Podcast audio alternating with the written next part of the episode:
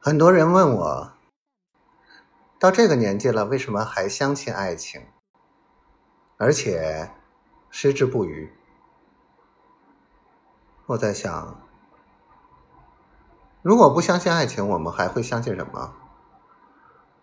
相信食品安全吗？还是相信呃一个结婚证就可以锁定一辈子？既然没什么可相信的。我们为什么不相信爱情？再说了，这不是动物的本能吗？嗯，这个一公一母，不是世界就和平了吗？实际上，我觉得单身狗也挺好的。当然，实际上舔狗是很悲惨的。但实际上，舔狗最悲惨的不是舔狗本身。而是，他一直以为自己是备胎。